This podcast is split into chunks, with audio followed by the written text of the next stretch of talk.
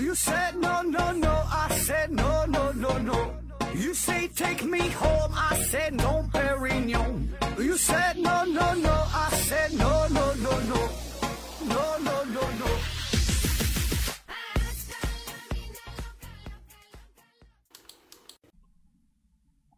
拼命探索，不计后果。欢迎您收听《思考盒子》，本节目由喜马拉雅平台独家播出。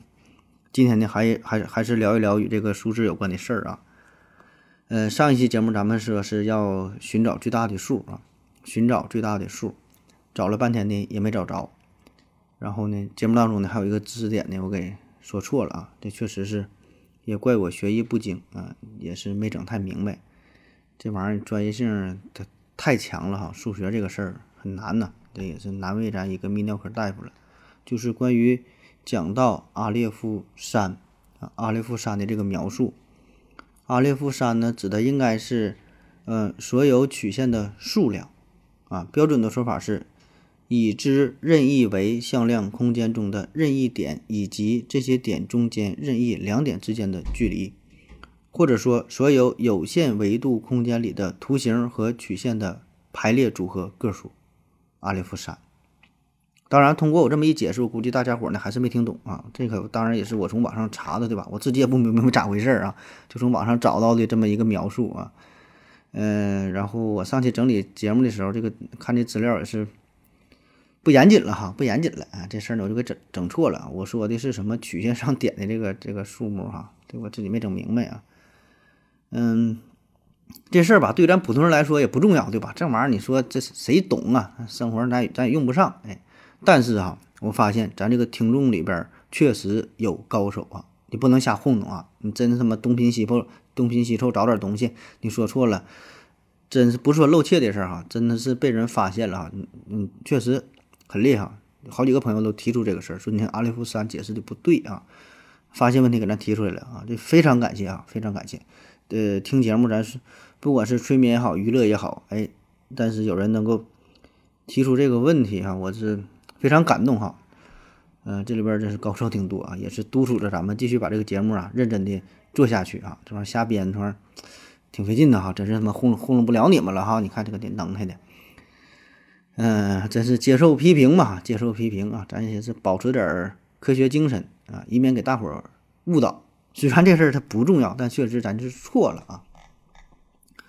那好了啊，上期咱聊完了寻找最大的数，这期呢自然咱就是要寻找这个最小的数，哎，叫无穷小量，哎，寻找无穷小量。那么说找最小的数，那大伙儿一想，那你既然没有最大的数，那保证也没有最小的数，对吧？你说我负一万，哎，还有负一万零一；你说我负一个亿，我还有负一亿零一。嗯，不管负多少，那我减减一个数，那比它更小啊。嗯，但是咱这里说的无穷小量啊，跟那个正负无关，它不是负数的事儿。这个小是啥呢？接近于零啊，因为零这数它就是没有嘛。咱这里边说的无穷小呢，就是非常非常接近于零，但是可能它还不是零，比零可能还稍微大那么一点儿，但是大多少呢？大的还不多，哎，就这么一个数叫无穷小量，嗯。那这个事儿呢，后来还引起了第二次数学危机嘛，所以呢也挺有意思哈。那今天呢就回顾一下啊，嗯，说说这个对于无穷小量的探究的哎这个历史啊。这事儿从哪说起？哎，还得是古希腊时期。古希腊时期呢，有一位大杠精叫做芝诺啊。芝诺这人吧，有个特点，这一辈子呢就喜欢抬杠，就喜欢呢难为别人。呃，提出各种乱七八糟的悖论呐，折磨别人啊。啥叫悖论呢？就这事儿吧，这么说也有理，那么说也有理，看似很对，但是细一想呢，又不是这么回事儿，完又解释不明白啊。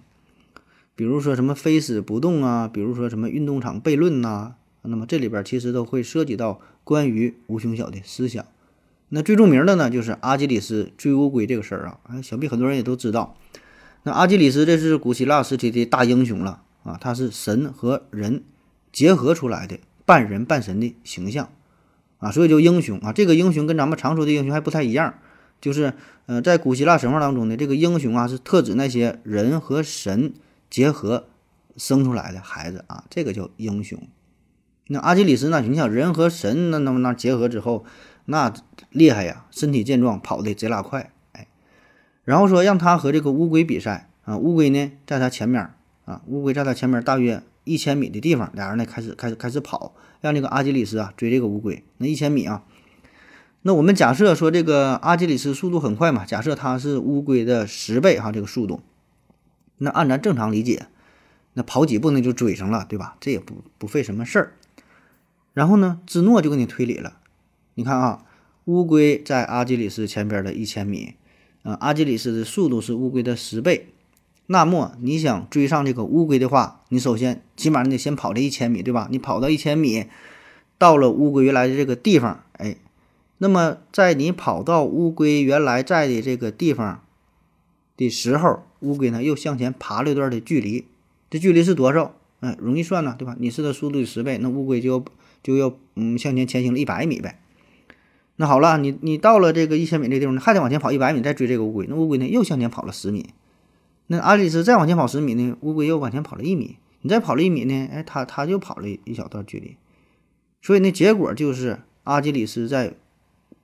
不停的追赶这个乌龟，逼近这个乌龟，俩人之间的距离呢是越来越短，但是呢，永远不可能追上乌龟，因为你每向前跑这么一点儿的话，乌龟也向前跑了一点儿。虽然这个距离很小，但是你永远追不上，对吧？这个之间的距离会变成一个无穷小量，但永远的不是零。乌龟呢永远在你前边，对吧？你永远追不上。那么这个问题在当时就引发了热议，哈，上了这个古希腊的头条。然后大伙儿觉得你这逼说这玩意儿好像哪里不对劲儿啊？你们是在骗我呀？但是呢又解释不明白，哈，哪不对呢？哈，整不明白。那我们现在知道了，这里边芝诺谈论的这个事儿，所谓的这个悖论呢，呃，这就是对于空间呐、时间呐、连续性啊、无限呐、运动啊，对吧？对这些基础概念的一些看法。呃，可是呢，这些问题、这些概念。啊，都很难，对吧？都很难去定义，所以呢，对于当事人来说，呃，这些概念严谨的定义已经超出了他们理解的范围，所以呢，你想从根本上解决这些问题也是不可能的，必然呢需要一个新的数学工具才能来处理这些问题。那需要啥呢？就得是微积分的思想。那其实，在古希腊时期啊，也有了一些关于微积分思想的萌芽。那当时数学家。处理了问题的时候，就会用到这个微积分的思想，就啥呢？就关于圆儿这个事儿啊。比如说，古希腊时期有个大科学家、大数学家阿基米德啊，他呢曾经用穷解法啊，穷解法来计算圆的周长和面积。那他的这个操作方法，这个核心思想其实就已经非常接近于后来十七世纪的微积分的这个这个理论了哈。这都是一千多年的之后的事儿了啊。那啥叫穷解法啊？这个稍微说一下。穷解法就是最早啊，人们想要研究圆的周长和面积啊，因为这个是一个曲曲线构成的图形嘛。那在所有曲线构构成的图图形当中呢，圆形可以说是呃最简单、最常见也是最完美的图形了。那么在古拉古希腊时期呢，人们就认为说，最标准的、最完美的这个作图方法呢，就是尺规作图。啊，所谓尺规作图，就是用一个直尺，用一个圆规，然后呢，做出各种各样的图形啊。这个直尺呢，上面也没有没有刻度的哈。这个圆规呢，也也没有这个角度，就是能画圆啊。啊，这个要求其实是很高的啊。但是，哎，单用这个尺规就能做出很多图形，可以解决很多的问题啊。这是古希腊人很很牛逼哈，就用这个一个简单没有刻度的直尺，加上这么一个破圆规啊。嗯，咱也有句老话嘛，叫无规矩不成方圆啊，就是说用这个尺啊和这个规做出这个事儿。然后当时有人提出来这个一个问题，说这用这个尺规作图的方法是否能画一个和已知圆面积相等的正方形啊？简称叫画圆为方嘛？不不有三大尺规作图难题嘛？哎，这就是其中一个啊，画圆为方。嗯，当时就一大帮的古希腊高手们纷纷尝试啊，都想解解一下。但是呢，都没成功，就是严格来说都没成功啊。有一些近似的求解，那那咱不算啊。哎，其中呢有一个诡辩派的代表的人物，叫做安提丰，他是一个古希腊时期诡辩学派的代表人，也是一个数学家啊。他呢就提出了一个非常具有开创性的想法，就是说呀，在这个圆里边呢，咱画一个无穷多的边儿的这个多边形。那么这样呢，你随着这个边数的增多，这个图形就越来越接近这个圆，对吧？它俩面积就越来越像了。就他的思路这样，就现在圆里边你画一个内接正方形，可能差的挺多。那正方形咱不断增加的边边数啊，变成八边形、十六边形、三十二边形、六十四边形，咣咣往上涨呗，对吧？无限的重复下去，无限的重复这个过程。那么重复之后。这个圆的面积就和里边这个多边形的面积呀是无限的接近，越来越像，差距呢是越来越小。所以呢，理论上，当你做出无穷多边形之后，这个面积不就等于圆的面积了吗？你看这么一说，好像是很有道理的样子，对吧？当然，从咱们现代人的思想来看，哈，他这个推理过程呢，其实是过于简单武断了，呃，并没有什么有效的证据来表明你这个无穷多边形就和这个。这个圆儿啊，它俩是完全等价的，对吧？但是无论如何，它这个思想在当时来看还是挺先进的啊，一个也是一个很好的突破口。那这个呢，也可以看作是一个极限理论的这么一个思想萌芽。那这里边呢，也就开始出现了无穷小量的问题啊。当然，当事人可能还没有完全意识到这个事儿哈，但是已经是埋下了一个伏笔。后来呢，有一位与这个安提丰同时代的人，叫做嗯布莱森啊，布莱森啊。他呢是又使用了圆的外接正四边形、八边形、十六边形的方法，就是他从外边开始整，从外边个圆外边画啊，这样呢就可以估计这个圆面积的上限。你看之前在里边画这圆的下限，对吧？它一定比圆小，对吧？那你从外边画，给这个圆包起来，保证比比圆大。哎，那么这样一内一外，通过圆的内接和外接正多边形的方法，就可以把这个圆的面积啊，求出它这个近似值。就把它夹在中间了嘛，对吧？那么更进一步的，当这个正多边形的边数趋于无穷大的时候，正多边形的面积和这个圆的面积这个之差就是接近于无穷小，哎，近似相等。那后来呢，古希腊的数学家叫做欧多克索斯，对这个穷解法啊进行了一些更严格的改造和论证。那在此基础之上，他还明确的证明了圆周率是一个固定值啊，这相当牛逼了。就是说，不管是什么样的圆，圆周率是一样的，圆多大多小啊不重要。啊，就是它这个圆的面积和这个直径的比呀，这是一个固定的值啊。那虽然知道了这个值是一个定值，但是具体是多少，怎么计算，怎么精确的求解，这是后边的事儿了，就是关于这个圆周率的计算这个事儿啊。那阿基米德呢，是延续了前人穷解法的思想，从这个圆的内接和外接正六边形出发，逐渐增加这个边数，那直到内接正九十六边形和外接正九十六边形为止。那么这样呢，阿基米德就求出了圆周率的上界和下界，分别是七十一分之二百二十三和七分之二。那取平均值大约就是三点一四一八五一啊。那从阿基米德的推理过程当中呢，我们就可以发现哈，这段时期利用的求解法啊，其实就是一种呃积分积分运算的思想啊，先用无穷小量开始逼近，再通过无穷项的求和运算得到结果啊，但是。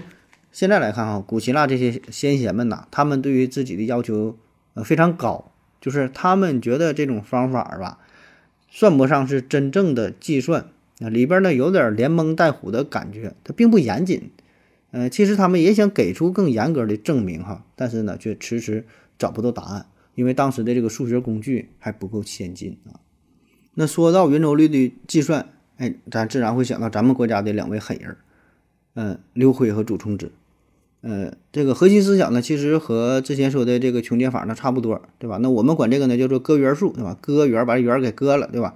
那刘辉形容他形容他这个割圆数说嘛，说割之弥细啊，所失弥少，割之又割以至于不可割，则与圆合体而无所失矣。那啥意思？就是割的越细呀，损失的就越少呗。割了又割，割了又割，不停的割，那到最后实在割不下去了。对吧？那么这个形状呢，就跟这个圆儿啊，这就合体了，俩人合体了，这就没有什么可失去的了，啊，就是说这达到了一个无穷小的状态，也就是用这个圆的内接正多边形的面积去无限逼近圆的面积，以此呢来呃求出圆周率的值，啊，所以我们不难发现哈，早期的割圆数啊，什么穷解法，其实暗含的都是这么一个思想，就是两个量虽然会有差距，但是我们用一种呃近似求解的方式，让这个差距。不停的缩小，无尽的缩小，最后呢，我们会认为这两个量最终呢就是相等的。所以呢，沿着这个思路，在公元四百八十年左右，祖冲之算出了圆周率在三点一四一五九二六和三点一四一五九二七之间。然后这个记录保持了一千年之久，直到公元十五世纪左右，才由阿拉伯数学家卡西啊打破，求得了圆周率，呃，这个十七位的精确小数值。那跨越千年的时间，古希腊、中国还有当时这个古印度啊、阿拉伯呀等等啊，那么大家在计算圆周率的过程。当中啊，使用到的核心思想啊都一样啊，不停的分割，找到近似值。那在这其中呢，人们对于无穷的认识啊，也在逐渐的深入。人们也发现了一些逻辑上不合理的地方，也在试图采取一些补救的措施。同时呢，对于无穷小的理解呢，也是越来越深刻，也开始意识到了这个问题的存在啊。但是综合来看吧，这一千多年的时间里啊，在研究无穷小量问题上啊，并没有什么实质性的突破和进展。而且呢，面对无穷小量，呃，这如此的让人琢磨不透，所以呢，大多数数学家一开始都是拒绝的啊，或者说是想要刻意刻意的回避这个问题，就不想讨论与无穷小量有关这个事儿。呃，而这些微妙的矛盾，那无论是西方的阿基米德啊，还是咱们咱们这个同时代的，在这个九章算术当中吧，对吧，都已经埋下了伏笔，对吧？迟早呢也会爆发出来。那在古希腊时期之后。欧洲的数学啊，就开始逐渐的陷入到了一个大停滞的状态，也就是开始进入到中世纪时期嘛。这个数学呢，没有什么呃大的发展了。所以呢，这个欧几里得的几何原本，还有这个阿基米德的一些数学思想，哎，开始慢慢的转移到了阿拉伯世界。那阿拉伯人不但继承了古希腊的几何思想，还创立了代数这门学科啊，可以说是他们独立创创立的这个学科啊。其他世界其他地方是别人创立的。那书说简短，直到文艺复兴之后，东西方的交流通道才再次被打开。那曾经的古希腊大咖的这些思想，又结合了阿拉伯数学家数百年的数学的这这这这个这个结晶嘛。那么之后，再一次回到了他的故乡欧洲。那么这个时候，欧洲这个皇室们出于对航海的需要，出于对探索的需要，开始呢拿钱哈赞助科学家们研究什么天地星辰的运动啊。哎，研究航海呀，这些事儿，啊，这个咱之前聊过对吧？这个大航海嘛，在大海上需要定位，那么为了这个事儿，可以说是煞费苦心啊，就想计算嘛，研究这这些事儿。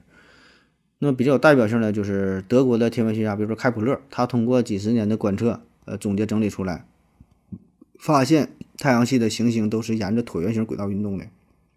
还包括后来的意大利的这个这个科学家伽利略，哎，发现了这个物体。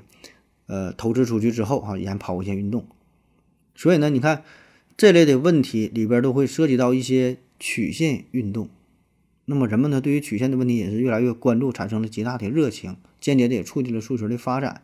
那么对于曲线的运动，这就让人们再次注意到了无穷小的问题。哎，这就感觉又突然又回到了古希腊的时期。哎，要求解什么什么圆儿啊，还曲线呐？哎，你看又又研究这个事儿了。那到了十七世纪中叶，法国数学家笛卡尔哎创立了解析几何，这就把古希腊时期被割裂的代数和几何这个事儿重新结合在一起，也从常量数学发展到变量数学。所以呢，有了这些铺垫，你看有了极限思想的启发，结合着解析几何变量的思维，那么这个微积分这个学科可以说是呼之欲出。那么到底由谁来捅破这层窗户纸呢？就要有请两位大咖牛顿和莱布尼茨。哎，好了，咱休息一会儿。我要跟正南去尿尿，你要不要一起去啊？我也要去。哎，风姐，我要跟正南、阿呆一起去尿尿，你要不要一起去啊？嗯，好了啊，喝了口水回来，咱们继续聊。下面呢，就说说这个牛顿了啊，牛顿出场了。牛顿呢是出生于一六四三年，那说来也巧呢，一六四二年是伽利略去世啊，嗯，伽利略一死，牛顿就来了啊，嗯，他呢是出生于一个农民家庭，嗯，自幼丧父，家境呢非常的贫寒，他呢是在他舅父的支持下吧，在他的抚养下哈，一点点长大。那在一六六一年呢是考入到了剑桥大学的三一学院，师从呢巴罗教授。那关于牛顿这个话题很大哈，这辉煌的事儿也太多了啊，几期节目讲不完。那咱今天重点呢就说说他与这个无穷小量有关的事儿。那当时呢，对于牛顿数学思想影响最深的呀，就是呃笛卡尔的几何学，还有一个呢是沃利斯的无穷算术。哎，这两本书，那也是正是正是这两本著作引导着牛顿走上了创立微积分的道路。当时呢是在一六六五年，牛顿呢大学毕业。正好这时候呢，也是赶上了呃伦敦呐爆发大瘟疫啊，这次大瘟疫非常非常有名哈，伦敦瘟疫，所以呢牛顿没办法就回到了老家，回到乡下了，呃在乡下待了两年，那也正是这两年的时间，可以说是牛顿一生的黄金时期，呃创立了微积分，提出了万有引力，还有什么关于颜色的理论呐，什么光的本性啊这方面研究哈，都是在乡下这两天躲避瘟疫的时候完成的。那你想想啊，咱现在也是处于疫情时期，也同样在家隔离，对吧？这疫情到现在，新冠到现在也快两年了吧？大伙儿有啥研究发现呢？啊，我估计可能就做饭的技能会有点提升啊，所以这玩意儿真是没法比啊。那在一六六六年，牛顿呢就把这两年的关于这个数学上的一些研究成果啊，总结成了一篇论文，叫《流数简论》。流数啊，流水的流，数学的数啊，流数其实就是微积分。啊，这个是历史上第一篇系统性的研究微积分的文献，但是当时牛顿的理论吧，理论吧，其实并不被人看好，因为啥呢？他这个流数这个理念，他自己就文章中的表述吧，很模糊，你知道吧？他自己他讲不太明白，就大伙儿很难理解他的深层含义。这事儿也不能怪大家伙儿，一方面呢是牛顿的思想太过超前，对吧？你说他那个思维谁能跟得上，对吧？而且呢，说实话啊，我感觉哈，牛顿对于他对于这个理论的这个深入思想，就是他也没没整太明白。我真看过这本书哈，我就觉得他也没研究懂。就是关于是关于流数这个事儿，就关于这个这个无穷小量这个事儿，他也给出了不同的解释，起码他给出了三种，就说这无穷小量咋回事儿哈。他也是一思一变。最开始一九一九六九年的时候，他说这个无穷小量这是一个常量。固定条常量，一九六七年呢，他又说是一个趋近于零的变量，又说变量了。一六七六年呢，他又说这是两个正在消失量的最终比。你说这是啥意思？听着不像人话了哈，他也他整不明白。所以呢，你不管哪种解释哈，大伙呢都没法理解，而且不管哪种解释都会产生无法调和的矛盾。所以这个正是这个无穷小量最让人闹心的地方。啊，为啥会有这个矛盾哈？这个稍微说一下，听懂算，听不懂拉倒啊，反正咱就当催眠嘛。比如说，这个最开始的牛顿他研究啥呢？就是，呃，为了能够求解出多项式 x 的 n 次方的导数，首先呢，我们假定这个无穷小量 d(x) 的存在，应用二项式（括号 x 加 dx 括弧完了的 i 的的 n 次方），然后呢，减去 x 的 n 次方，得到的增量再除以 d(x)，最后呢。又让这个 d(x) 消失为零，那么问题这就出现了，就是说这个假设的关键哈，最初这个无穷小量 d(x) 是不是零了啊？所以呢才有这个后续的计算啊，所以这个计算它才是有意义的，对吧？要不然你整个零，你这玩意儿它不自己跟自己干嘛，对吧？它不等于零，但最后呢这个操作呢又让这个 d(x) 等于零，这就有什么这就有矛盾了，你 d(x) 到底是不是零？你这个随心所欲的操作，让这个 d(x) 招之即来，是挥之即去。简直就是一个幽灵般的存在，啊，那如果没听太懂的哈，我再举一个稍微好理解点的事儿哈，当然你可能还是听不懂啊。咱说哈，一个人走路两个小时走了十公里，他的速度平均速度咱说是每小时五公里，对吧？很好计算。那更准确的说呢，就是他这个位移的距离哈，德尔塔 x，呃不，德尔塔 s。啊，位移十公里除以呢，完成这段位移所需的时间德尔塔 t 哈，两小时，得到的 v 啊等于德尔塔 s 除以德尔塔 t，对吧？我们这里说的叫平均速度，平均两小时啊走了这么远。那么我们如何去计算某一特定时刻内的速度呢？那么就是我们可以计算两个小时走这么，那我们一小时走多远？一分钟走了多远？啊，十秒钟走了多远？再往下说，我们一秒钟走了多远？就是我们想要求出这个瞬时的速度，让这个时间呐不断的缩小、缩小再缩小，对吧？因为我们走路的速度它也不是完全一致的，不是完全平均的，有快有慢。所以呢，牛顿说了，只要这个时间间隔变得很小很小、无穷小的时候，趋近于零的时候，我们就可以计算出它的瞬时速度，德尔塔 t 啊，瞬间这个速度得到这个德尔塔 v。那么，如果是结合着速度变化的曲线，这就更容易理解了。我们可以形象的看得出来，德尔塔 s 除以德尔塔 t，对吧？就这个比值，就这个斜率啊，计算了这个瞬时的速度。那么这个德尔塔 t 不断的减小，德尔塔 s 也会缩短。对吧？所以德尔塔 s 啊除以这个德尔塔 t 这个比值就是接近于德尔塔 t 这一瞬间的速度，瞬时速度。极限的情况就是德尔塔 t 无限无限的接近于零的时候，那么这个时间啊，它经过的这个距离，对吧？这就可以计算这个瞬时的速度。由此呢，牛顿就得出一个结论：这是时间轴上这个曲线啊，各个点的这个切率，这这个切线的这个斜率啊，就是各个点的瞬间的速度啊。我想我们上学的时候也是这么学的，对吧？啊，大概一想呢，也差不多啊，也是这么回事儿。所以这个瞬间速度其实就是反映了在某个点这个速度的变化率啊。因为在很多时候，就是在实际应用过程当中，咱们关心的啥，就是瞬间的速度，而不是平均速度。平均速度意义并不大，对吧？你可能是买火车票，你看看我多长时间我能到哪个地方，但实际上我们更多的计算实际当中应应用，比如说这个子弹出膛的速度这一瞬间，或者是命中目标瞬间的速度，或者是。特别是汽车出现这个交通事故这一瞬间的速度是以多快撞上去的，对吧？咱用的都是瞬间速度。那么理解到这份上啊，对于之前芝诺提出的悖论也就好理解了。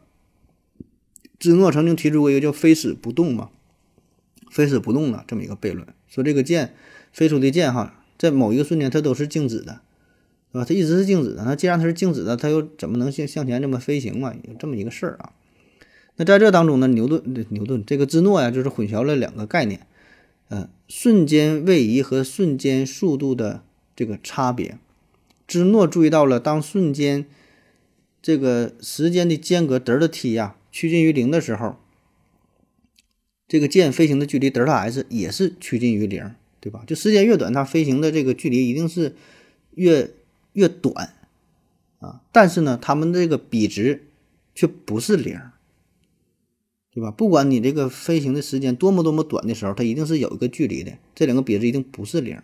所以呢，在任何一个瞬间，它也不是静止的啊。所以这就解释了它这个这个悖论。那么牛顿呢，就把上面的这种数学方法推广到任意一条曲线上，将一个曲线上某一个点的这个变化率啊，定义成一个新的数学概念。哎，这就是他提到的一个核心思想，就叫流数啊，就像流动的这个数啊，这个意思。那虽然牛顿。对于速度的定义，哈，在这个物理上好像很容易理解，也容易被大伙儿接受，但是在数学上就有一个缺陷了，就是对于这个无穷小的概念，它有点解释不清，就是这个都这个德尔塔 t 啊，到底是不是零啊？牛顿真是说不清楚，整不明白，所以为了便于它的计算，有时候呢，它就得当成零来处理，有的时候呢，又不是零啊，是不是零这事儿全凭组织需要，你说是就是，你说不是那就不是。嗯，所以显然这种思想就是有悖于数学的严谨性。你数学，你这你这玩意儿不能凭自己想法啊。虽然你是牛顿，对吧？你也不能说啥是啥。而且他这个他这套理论有意思的地方就是啥呢？他很多时候他是很管用的，计算的也很对，答案也很对啊，结果呢也很好啊。但是说的大伙儿对这个事儿就是心存芥蒂，对吧？虽然你做的很对，你也不能这样啊，你得说出道理来。那么这个事儿呢，直到牛顿牛顿死啊，他也没整明白，他也没给出一个正面的解释啊，就像是恶魔一样，说这个是恶魔般的 dx 成为了牛顿一生的梦魇啊。那这个无穷小量的问题，呃，也是引发了后来数学界长达一个半世纪之久的争论啊，也引发了第二次数学危机。那其实这个问题，咱现在来看吧，嗯。数学家们是很容易理解啊，但是对于我们普通人来说，对于咱们没受过高等数学教育的人来说，呃，这事儿呢，从感性上来看也是，嗯，也是搞不太懂，对吧？咱确实很难真正去理解这个事儿啊，根本也不知道怎么去定义，说这无穷小到底是啥，到底是不是零？数学上是什么什么意义？它是一个数啊，一个长度啊，还是一个变量还是啥呢？真是搞不明白啊！所以更多时候，我们可能只是从哲学的角度去去去理解哈啊，其实咱平时有一些所谓的脑筋急转弯，或者是网上什么一些帖子啊，也在讨论这个事儿，其实都是民科啊，说这个零点九九九九九九九啊，到底是否等于一哈？这玩意儿反正就是看个热闹吧，咱根本不可能真正去理解这个事儿啊，因为这个用到的数学工具不一样哈，超出了我们的理解范围啊啊。下一个哈，说说另外一个大神要出场了哈，贝克莱。咱说关于这个无穷小量这个问题嘛，引发了哲学上的思考。哎，那在当时呢，也是引发了一个哲学家的注意啊，贝克莱啊，因为这个牛顿呢，对于无穷小量模棱两可的解释，这不有个漏洞吗？这个漏洞就被大主教贝克莱抓到了。贝克莱这个人吧，他很有名，他是非常非常著名的哲学家了，可以说是开创了主观唯心主义啊。他曾经有一句名言叫“感知就是啊，存在就是被感知”。啊咱们学这个政治的时候，学这唯心主义，一定会听过这句话，对吧？存在就是被感知。那现在加州大学伯克利分校，伯克利这个名儿就是为了纪念贝克莱，就是伯克利和贝克莱这是一个英语单词，你可以看一下，就是贝克莱啊，就是一个意思啊，就是翻译不一样哈，一个是呃伯克利和贝克莱啊。那么一个哲学家，一个大主教，为啥要跟那数学过不去呢？感觉这也没啥交集，对吧？没有什么冲突啊。咱可以看一下哈，这段时期是啥呢？正是文艺复兴之后。文艺复兴之后，那么自然科学开始逐渐的从中世纪的神学桎梏中解脱出来，开始发扬光大。欧洲呢，开始走向科学大繁荣的时代，而这个宗教神学呢，则开始走下坡路，哎，开始开始衰弱。所以呢，作为基督教的大主教贝克莱一直是心存不甘。对吧？他是你说一个宗教人士，可能是宗教要不行了，他呢，他他能老实吗？对吧？所以他一定是想要反其科学，而科学这边的代表人物谁呢？自然就是牛顿了。牛顿那当时多牛逼，风生水起的一个又一个科学成果，光学呀、力学啊，什么什么就没有他不干的，对吧？而这些科学成果呢，又无懈可击，他都有非常严格的证明，有着理论的支撑，那写的论文一篇又一篇的。很牛逼对吧？找不到什么漏洞，那可以说是他简直就不把上帝放在眼里啊！哎，这回呢，终于在数学这个层面上，他整这个流数这个事儿，解释无穷小这个事儿，被人抓住了小尾巴。到底是不是零？你给我一个解释啊！虽然你老牛计算的很对，对吧？咱说了，他这个当时牛顿提出的这些理论，实际应用过程当中效果很好，哎，但是呢，具体细节让他解释不明白。是吧？你这个最最基本的这个概念你解释不通，那个无穷小量咋回事啊？那是不是零啊？所以呢，贝克莱就抓住了这个事儿。如果是零，你这个它就不能做分母；如果不是零的话，你这个计算公式这就不是一个平均速度了。啊，就是一段的。咱们刚说嘛，你你要是平均速度、瞬时速度，必然它是零嘛？这一瞬间啊，所以怎是怎么也解释不明白。那贝克莱的说法就是依靠双重错误得到了不科学但正确的结果。哎，这他就是他对牛顿的评价啊，因为这无穷小量在最初的微积分理论当中，一会儿说零，一会儿不是零嘛。那么这些攻击者就是抓住了这个缺陷啊，可以说是切中切中要害，确实说的很有道理。咱现在来看，不管贝克莱当时是出于什么样的目的啊，不管是因为他是宗教人士，宗教与科学上的冲突也好，还是说其他方面因素也好，就是人家说的这个话确实在理，他的质疑。直指数学当中就是它这个最根本的矛盾，你解释不明这个这个这个无穷小量到底是啥。所以呢，当这个贝克莱发现了微积分的漏洞之后，啊，也是出于对科学的讨厌，出于对科学呃，出于对宗教的维护，啊，他呢曾经以渺小的哲学家这个名儿哈笔名出版了一本书，这书的标题很长哈，我给你念一下。呃，分析学家点点或一篇质疑为不信神数学家的论文，逗号，其中审查一下近代分析学的对象、原则及论断是不是比宗教的神秘信仰要点有更清晰的表达或更明显的推理。这个名儿啊，这不我编的哈，这真叫这个名儿，你上网一查还能查到这个文章哈，很有名啊，贝克莱的。那么针对贝克莱的攻击。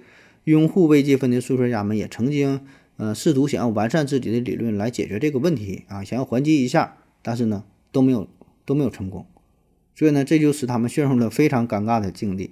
作为数学家来说，他们创立的这个微积分这个事儿哈，在实际的应用当中大获全胜，确实很好用。但另一方面却存在着根本的、严重的逻辑上的矛盾啊，所以这个呢，也在数学史上被称为贝克莱悖论。那贝克莱的言论哈，在当时是引起了数学界的一片混乱。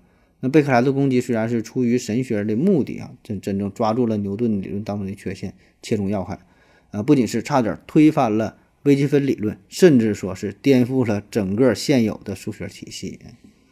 那我们现在回看这段历史啊，这主要的原因就是当时的这个数学分析的严密性这个问题一直没有得到解决啊，这个才是根本啊。因为当时的数学家呢，还是依赖于几何去想要论证这个事儿缺乏完备的实数理论，所以呢，没有这个实数理论，你是解决不了这个事儿的。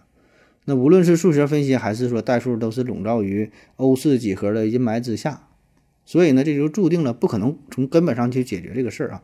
那再加上当时受限于欧式几何的束缚，那本来就有许多数学家，呃，怀疑微积分啊。就比如说当时跟牛顿同一时代的有个数学家叫罗尔，他就怀疑这个事儿。他说这个微积分呐是巧妙的谬论的集合，你就感觉有点像数学上的小把戏啊，就是看似很对啊，但是呢说经不起推敲，这里边呢其实就是很多错误综合在一起，得得得到了一个正确的答案。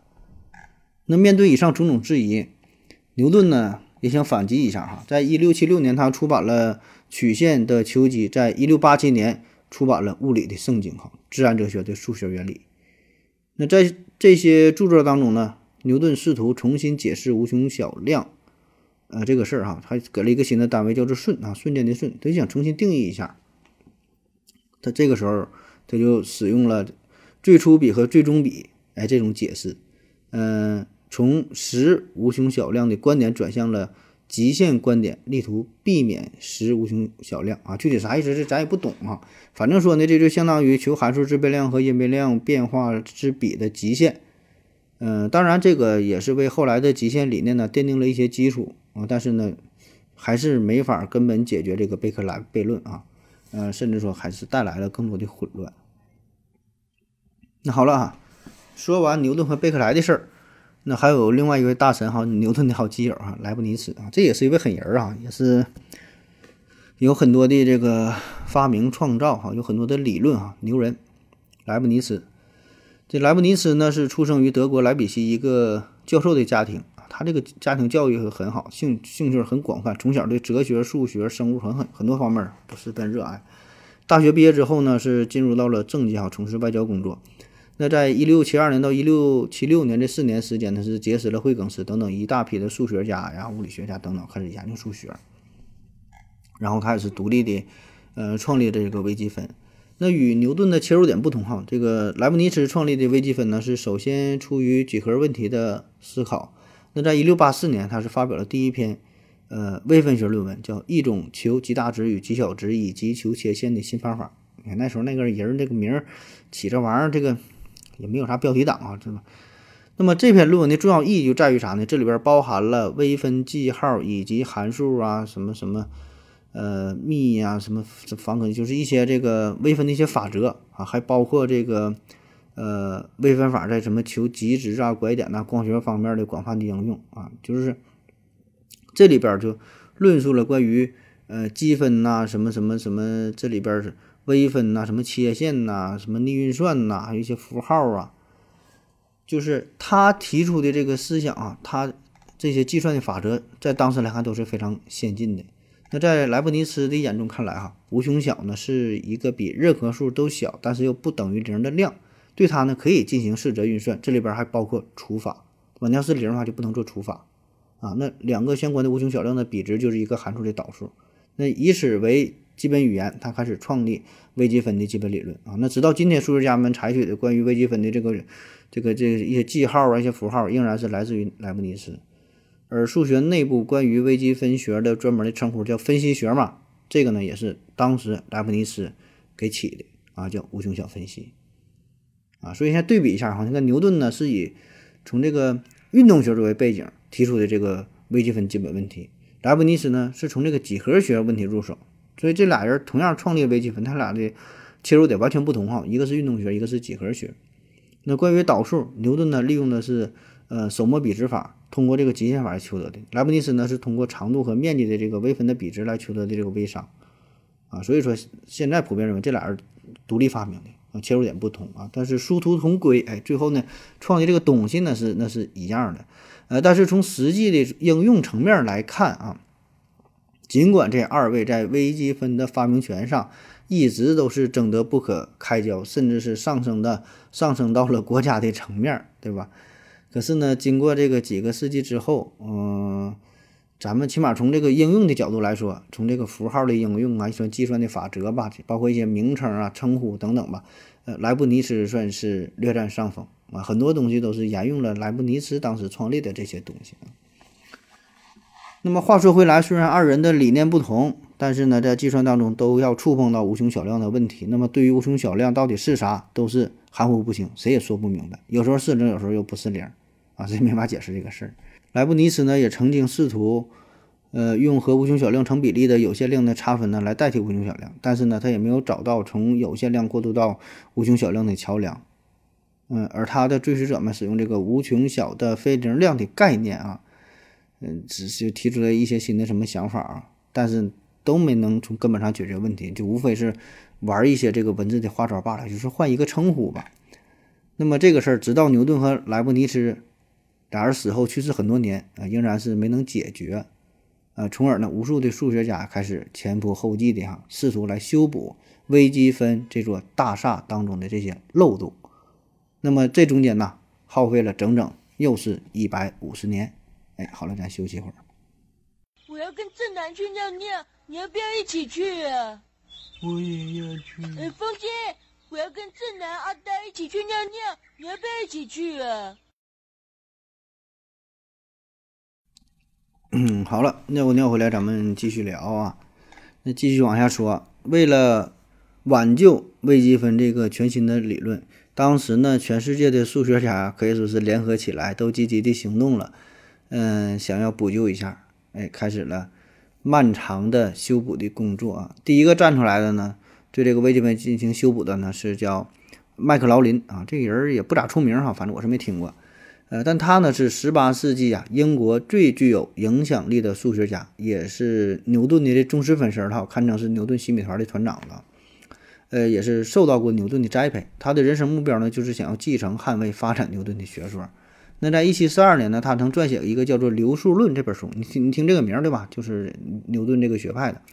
那么书中呢，他曾经以泰勒级数作为基本的工具啊，具体是啥你别问我啊。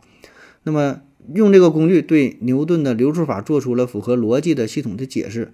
那这本书呢，也是想为牛顿的流数法提供一个几何学上的。框架，以此呢来回击当年贝克莱大主教对牛顿流数学的攻击。确实呢，他也做到了这一点。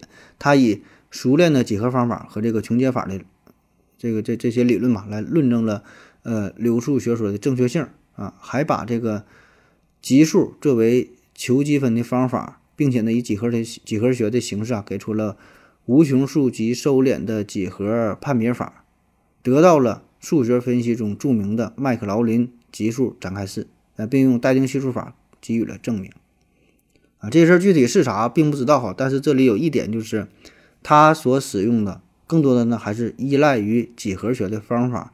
所以呢，最终啊，还是因为没有完备的实数理论，所以呢，他他只能说是啊，对牛顿当时提出的流数理论呢，进行一些几何学上的修补。更多的呢，只是。起到了一个重新梳理的作用啊，不可能从根本上解决这个问题，不可能真正的修补以上所有这些漏洞啊，还是数学工具不够啊。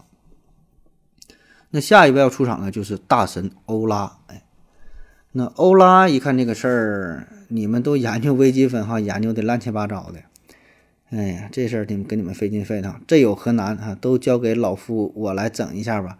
欧拉说这事儿就欧了，哎，欧拉呢就。写了一本书，叫做《无穷分析引论》啊，这本书。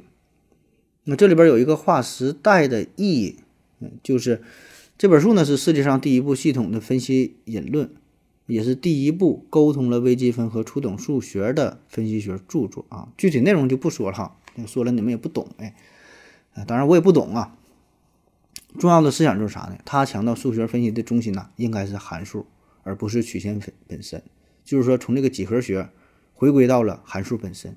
那么这个呢，就弥补了牛顿和莱布尼茨当时建立微积分之初的不足，因为当时他们的之前呢，呃呃，这些人研究的办法呢，还是纠结于在这个几何学上，对吧？所以呢，你这个只是用一种理论呢研究另另一种理论，但是这两个方法呢都差不多啊，没有更高级的理论从根本上去解决这个事儿啊。所以有人就说嘛，这个微积分虽然是牛顿和莱布尼茨。呃，因为他俩才诞生的，但是呢，真正让这个微积分长大成人的呢，却是欧拉。那如果没有欧拉的工作，新生的微积分就会夭折，更不会出现后来所谓的分析学。那如果没有这个微积分呢，嗯，分析学啊，也就不可能有对机械运动变化呀等等啊后续的这些精细的计算，那也就不会有我们现在这些科技上的大的成就。那正是在欧拉的努力之下，进一步拓展了微积分的应用。啊，并因此呢，产生了一系列新的数学分支。那么这个这些分支呢，与这个微积分统一起来，就形成了一门崭新的分析学啊，分析学。那这才形成了现代数学，包括这个代数、几何、分析，对吧？这三足鼎立的新新局面。所以呢，欧拉也被尊为哈分析学的化身。那欧拉之后，两位大神就是达朗贝尔和这个拉格朗日啊。那么这事儿啊，以下的内容这就比较催眠了哈。越到近现代，这个东西呢就越难，咱就越听不懂。嗯，但是就随便胡逼说一下吧哈。就反正我是不懂啊，我就是说说说对的。如果有高手的话，你就就是给咱给咱说一说啊，说的不对的地方提出来，我也照网上抄的，念念的也不成句儿啊。嗯，先说这个达朗贝尔哈，达朗贝尔是。在这个十八世纪中叶，哈，这是一个法国的数学家，他呢提出了把这个极限理论作为呃分析严格化的基础，独辟蹊径的把这个微分呐看成是函数的极限，特别指出了一个量是另一个量的极限的定义。但是呢，他仍然没能逃脱传统的几何学方法的影响，没能把极限用严格的形式表达出来。你看，还是说嘛，那用的方法还是几何学的方法，那你就很难真正解释这个问题。那几乎同一时代的另一位法国数学家就拉格朗日哈，这个就比较有名了，对吧？那么为了避免使用无穷小推理和当时还不明确的极限的概念，拉格朗日呢试图把整个这个微积分建立在泰勒公式的基础之上。那他就把任何函数都展开为呃无穷的级数之和来定义各阶导数。那么这类的泰勒级数虽然呃取得了一定的成效吧，但是呢它有很强的局限性啊。不仅在应用上比较繁琐，而且呢，因为能表达泰勒级数的函数自身呢，就需要很强的约束的条件。那考虑的这个函数的范围也是非常窄嘛，这就极大限制了可微函数的范围。所以呢，这个实际的效果呢并不好，对吧？而且呢，不能用这个极限的概念，嗯，也没法讨论这个无穷级数的收敛的问题啊。所以呢，最终啊，这两个人都失败了啊。根本的原因还是当时的代数没有从几何学。真正的独立解脱出来，缺乏这个完整的实数理论系统啊，实数理论。那为了真正啊解决这个问题啊，哎，就得有请接下来的这些大神了。这个呢是直到十九世纪的二十年代左右，那么这时候呢又诞生了一大批的数学天才啊，呃，包括这个波尔查诺呀、阿贝尔啊、柯西啊等等啊。再到后来的威尔斯特拉斯、戴德金、康托，哎，那么到这个时候啊，这事儿呢才算真正的解决。中间呢又经历了半个多世纪啊，这我就随便念一下吧。我就说嘛，越到越到最后越听不懂了。先是这个波尔查诺，他呢给出了连续性的正确定义，提出了级数收敛的概念，并且呢给出了导数啊等概念的合适的定义。然后呢，阿贝尔是指出了要严格限制滥用级数展开。呃，及求和啊，他最早呢开始积极倡导和推动分析的严格化，嗯，然后呢就是出现了法国的数学家啊，大神呢柯西啊，柯西这个算是这个事情的一个大转折。柯西呢曾经写过两本书啊，一个呢叫做《分析教程》，一个呢叫做《无穷小计算讲义》。那么在这里呢，他就给出了数学分析一系列的基本的概念啊，提出了非常清晰的定义，比如说精确的极限的。这这这个这个定义，那么由此呢，也是建立起了现代意义上的连续性啊、导数啊、微分呐、积分呐、无穷级数啊等等啊这些概念注意哈，这些这些呢，就是针对于实数本身的研究，而不是几何学。啊，然后呢，明确了这个无穷小量啊，它不是它不是一个不确定的量啊，更不是一个实数，而是一个以零为极限的变量，并且呢，严格定义了序列的极限。对于一个实数序列，如果嗯，无论给定多么小的数字，都能够确定该序列在某一项之后，所有的元素都更小，那么这个序列的极限就是零。它在项数趋于无穷大的时候，就是无穷小量。那就这样，微积分重新了，重新的建立在了明确的极限的概念之上啊。所以这个时候哈。呃，这个才是这个柯西呀，才是一举回答了自从牛顿时代哎开始困扰世人的无穷小量的问题啊。这东西到底是啥？哎，柯西呢算是给出了明晰的答案。十九世纪后呢，数学家呢据此重新推导出了所有的微微积分的结论，也消除了无穷小量是不是零这个疑惑啊。那无穷小量是一个变小的过程，可能是序列，也可能是函数。而不能直接看作是零啊，但是反过来，这个零啊确实是无穷小量哈。零呢作为一个常函数或者是长序列啊，满足无穷小的这个定义，所以呢，这个零可以看作是无穷小量的一个特例啊。但是反过来说，无穷小量，无穷小量啊，并不一定就是零。那在这些工作的基础之上呢，威尔斯特拉斯消除了其中呃不确切的地方，创立了极限理论啊。同时呢。威尔斯特拉斯呢给出了一个处处不可微的连续函数的例子，这个发现以及后来的许多病态函数的例子，充分说明了直观及几何的思考啊是不可靠的，而必须呢诉诸严格的概念和推理。那由此，第二次数学危机使得数学家们开始更深入地探讨数学分析的基础啊，也就是关于实数论的问题。这个呢不仅导致了后来集合论的诞生，而且呢由此把这个数学分析的。呃，无矛盾性的问题啊，归结为实数论的无矛性的问题，而这个呢，正是二十世纪数学基础中啊最首要的问题。嗯，然后呢，出现的大神就是戴德金了。在一八七二年，德国的数学家戴德金从连续性的要求出发，用有理数的分割来定义无理数，并把实数理论建立在严格的数学基础之上。戴德金呢，把这个划分呢定义为。有理数的一个分割，那在这里面呢，戴德金从有理数扩展到实数，建立起了无理数理论及连续性的纯算数的定义。啊，这具体再说就越来越不像人话了啊。再出现的就是这个康托尔啊，康托尔，康托尔呢也是通过有理数序列理论完成了同一个目标。那么这些方法在近现代数学当中呢，都已经成为了经典的构造方法，被后人不断的。广泛的哈发展成为数学理论当中啊极为有力的数学工具。那在皮亚诺呀、康托尔啊、戴德金啊等等啊这些数学大神的努力之下吧，从而呢使得数学分析终于建立在实数理论的严格的基础之上，完全摆脱了之前的几何学啊。最终呢，康托尔是他这个完成了集合论嘛，那无穷小量啊，最终呢也就现出了真身，再也无法隐藏在数学王国的角落当中。啊，所以经历了这么多年哈，这无穷小量可以说是牛顿释放出来的一个幽灵哈，历经了这一百五十多年，哎，又被人们所所所收服了。那追逐它的行踪，哎，这个过程也是直接促进了现代数学许多分支的诞生和发展。第二次数学危机也是落下了帷幕。那完备的实数体系的建立，给数学分析提供了严密性，把这个微积分啊及其推广出来，对几何学的概念呐、运动啊等等啊，这些完全依赖于直觉的理论呢，真正的解放出来啊，它既不依赖于几何学的含义，又避免了用极限来定义无理数的逻辑错误。那有了这些定义作为基础，微积分当中关于极限的基本的定理的这些推导，才不会有理论上的循环。啊，才能得到真正的解释。那么，这个微积分最终的完善呢，也是促进了物理学的大发展和大繁大繁荣啊，也迎来了科学的新时代嘛，涌现出了无数著名的数学家、科学家。那他们呢，慢慢的把这个微积分应用于天文学呀、力学啊、光学呀、热学等等嘛，很多的物理学的各个领域，并且呢，获得了很多的成果。那么微积分它还推动了后来工业革命的发展，也促进了现代社会生产力的提高啊，甚至说让整个社会文明啊有了一个大的进步。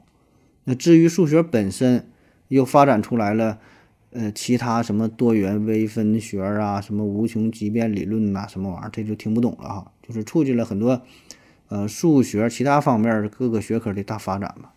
所以呢，我们今天回看这段历史啊，对于这个无穷小量的探寻的这个这个过程啊，非常漫长，从古希腊时期一直到近现代，那一代又一代的数学家们从前辈的手中接过了这个接力棒。啊，那么这个数学上微积的出现，不但呢没有阻碍微积分的发展，反而呢是在探寻的过程中，哎，我们我们这个找到了新的数学的工具，对吧？那么此后呢，它不仅在数学上大放异彩，帮助我们解决了大量的物理学啊、天文学啊等等嘛其他方面的实际的问题。那么由此啊，我们不禁感叹，拼命探索，不计后果吧。啊，好了，感谢您各位的收听，谢谢大家，再见。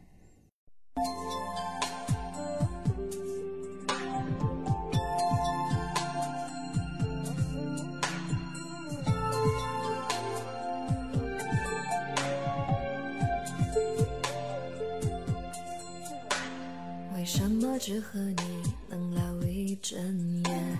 为什么才道别就又想见面？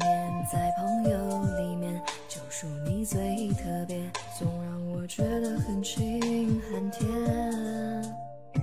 为什么你在意谁陪我逛街？为什么你担心谁对我放电？你说你对我比别人多一些，却又不说是多哪一些。有的一生恋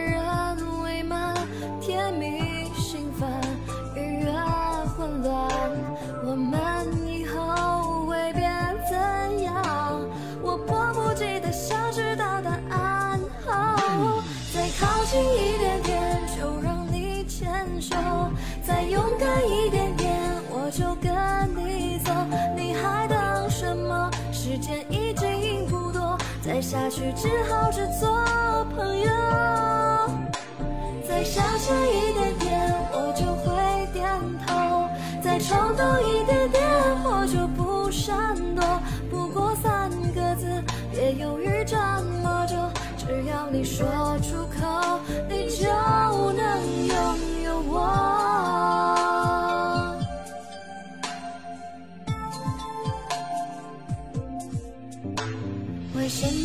寂寞只想要我陪？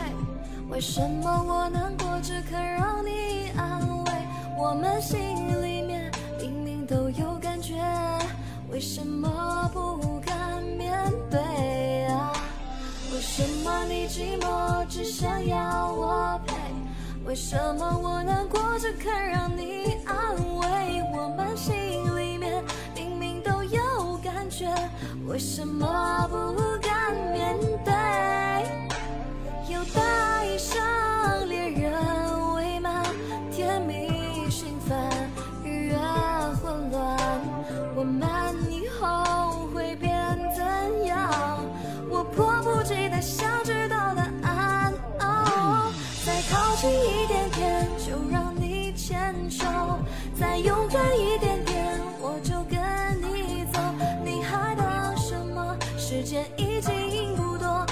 下去只好只做朋友。再小声一点点，我就会点头；再冲动一点点，我就不闪躲。不过三个字，别犹豫这么久，只要你说出口，你就